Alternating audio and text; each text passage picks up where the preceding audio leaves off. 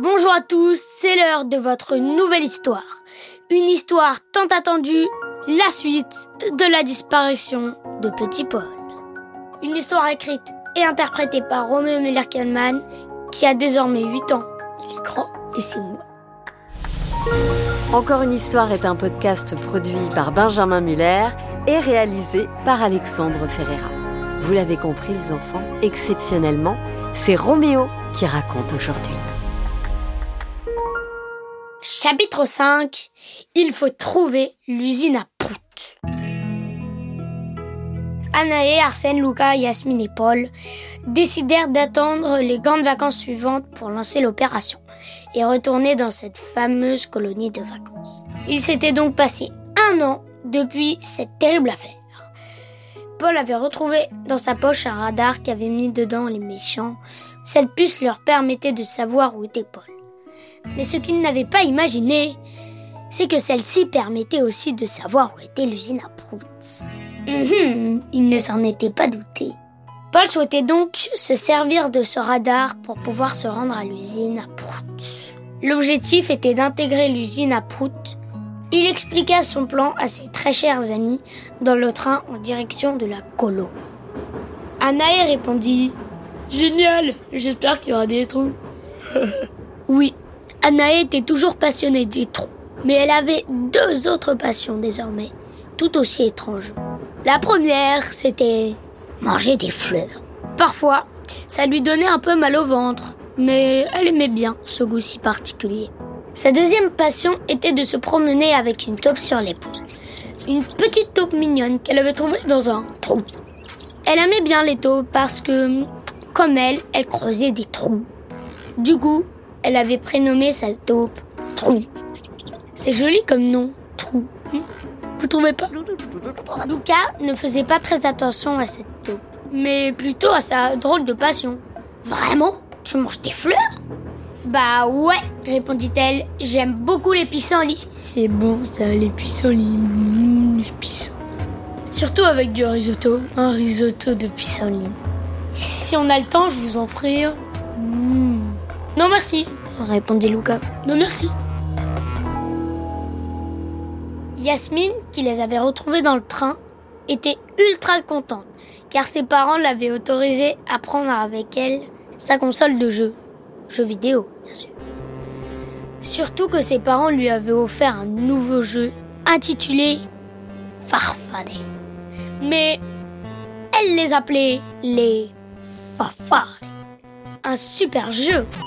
Je vous explique, si vous voulez, le principe de ce jeu.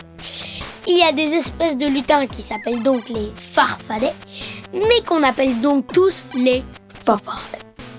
Et dans ce jeu, on doit éliminer tous les farfadets. Et oui, c'était un jeu de geek, parfait pour Yasmine qui est une geek, je vous rappelle. Ce jeu était addictif, d'ailleurs Yasmine commençait à se comporter comme un farfadet. Arsène, lui, n'avait pas changé. Il était toujours très intelligent et il aimait toujours autant les animaux et faire des puzzles. Paul, quant à lui, avait grandi. Il mesurait maintenant 1m80, mais on l'appelait toujours Petit Paul. Il était grand, certes, mais toujours mignon. Il aimait toujours autant la nature et il s'était mis au handball, un sport qu'il aimait beaucoup. Il adorait le joueur Quentin Maé. J'adore Quentin Maé.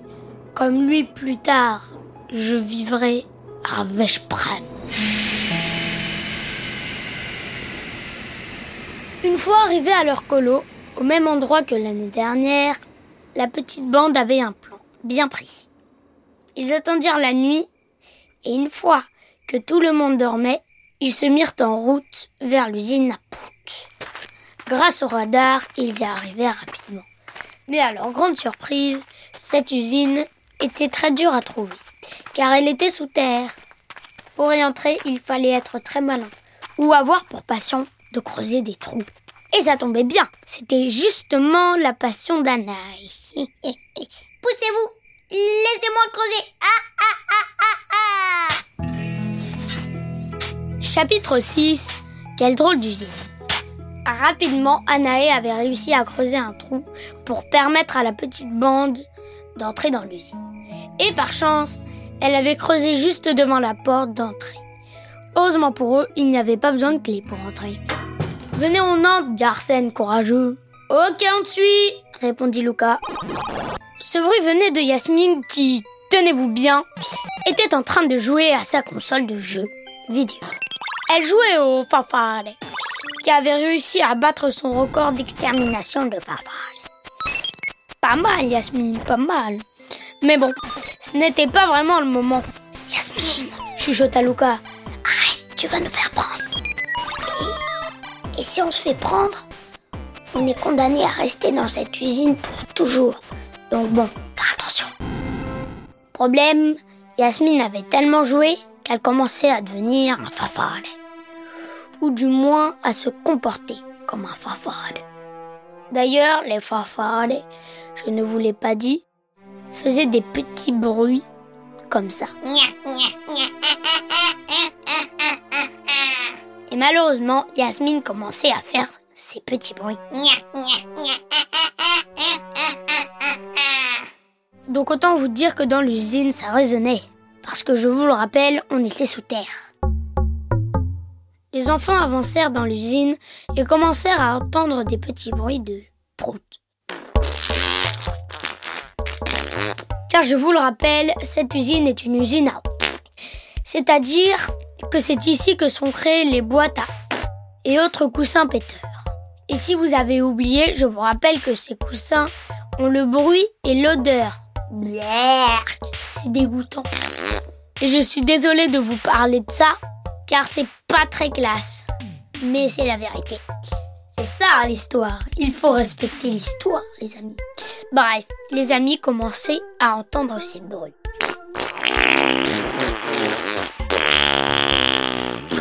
Plus ils s'aventuraient dans l'usine, plus l'odeur était épouvantable. Oui, ce n'était pas génial cette situation, mais les enfants n'étaient pas égoïstes. Bravo à. Ils voulaient sauver plein d'autres enfants. Belle éducation. Bravo aux parents.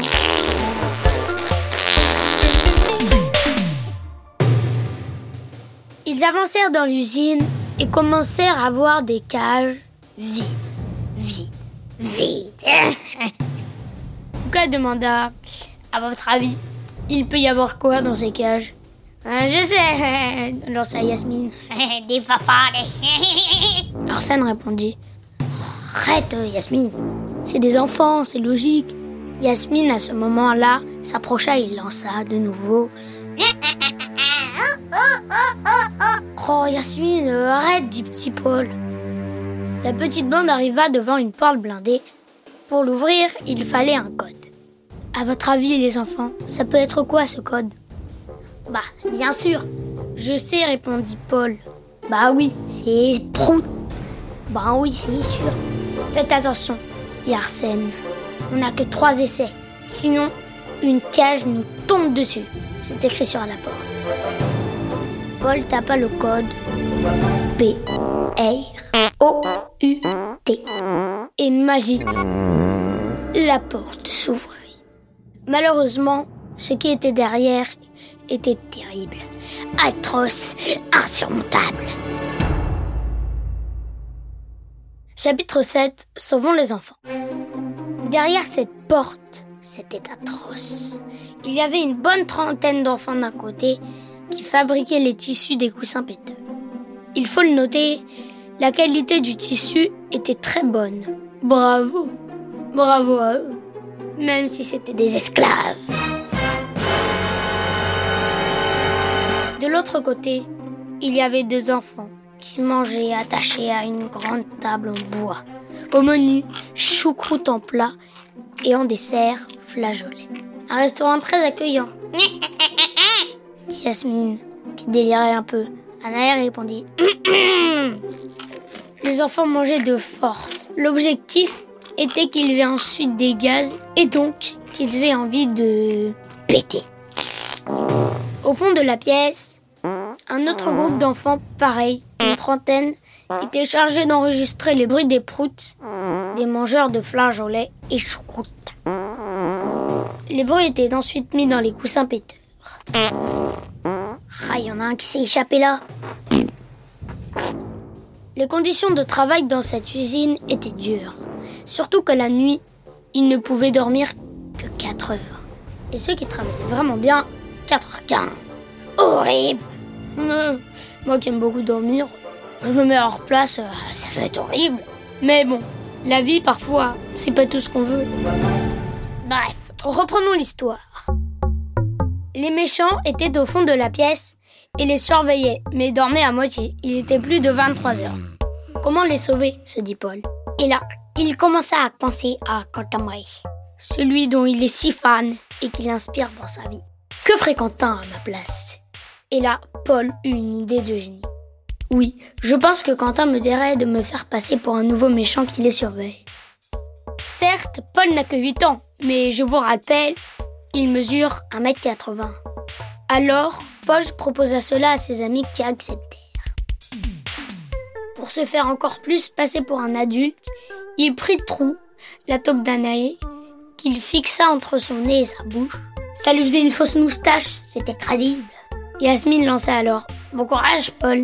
Si tu trouves des fanfares, tu me les remontes, hein N'importe quoi. Et le jeune garçon, très courageux, descendit donc les marches et se rendit sûr de lui face aux méchants surveillants. Messieurs, dit-il avec une grosse voix, je m'appelle Quentin. Je suis nouveau ici. Votre chef m'a dit que je prenais le relais. Filez-moi les clés, vous pouvez aller vous coucher. Je me charge de mettre au lit les mioches dans une heure. Les méchants répondirent. Ah ok Quentin, tu dormiras le jour alors. Paul fit un signe à ses amis pour qu'ils le rejoignent. Bien joué petit Paul, dit Anaï. Merci Anaï, mais je vais garder un peu ta j'ai une idée. Emmenez les enfants dehors à l'abri, je vais m'occuper des méchants. Yasmine, Anaï, Arsène et Luca s'exécutèrent. Ils délivrèrent chaque enfant, pas loin de 100, en les emmenant dehors. Paul, quant à lui, était resté dans l'usine. Il ne voulait pas que le matin, les méchants poursuivent les enfants.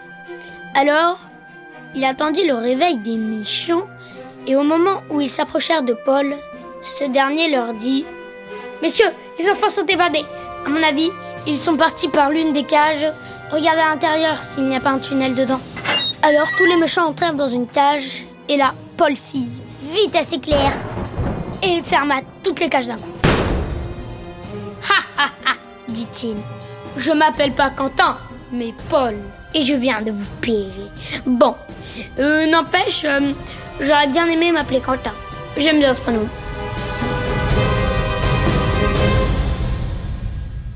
Et on entendit de la peur des méchants. Oh non, t'es fait piéger. Aïe aïe aïe, maman va me gronder. Paul sortit de l'usine à Prout pour rejoindre les autres. Trop content. Chaque enfant put appeler ses parents avec le téléphone de Yasmine. Elle accepta de leur prêter car un œil lui avait fait croire que dans les anciens trous qu'elle avait creusés, il y avait plein de fanfares. Les parents arrivèrent au fur et à mesure pour récupérer leurs enfants. Ouf, dit Arsène, on a réussi, on les a sauvés. Je suis fier de nous, dit Anaï. Petit Paul, lui, ne réussissait pas à se réjouir. Il savait que quelque part, le chef des méchants était toujours en liberté et qu'il avait probablement un double des clés de la cage. Ce n'est pas fini, dit Paul tout haut, loin d'être fini.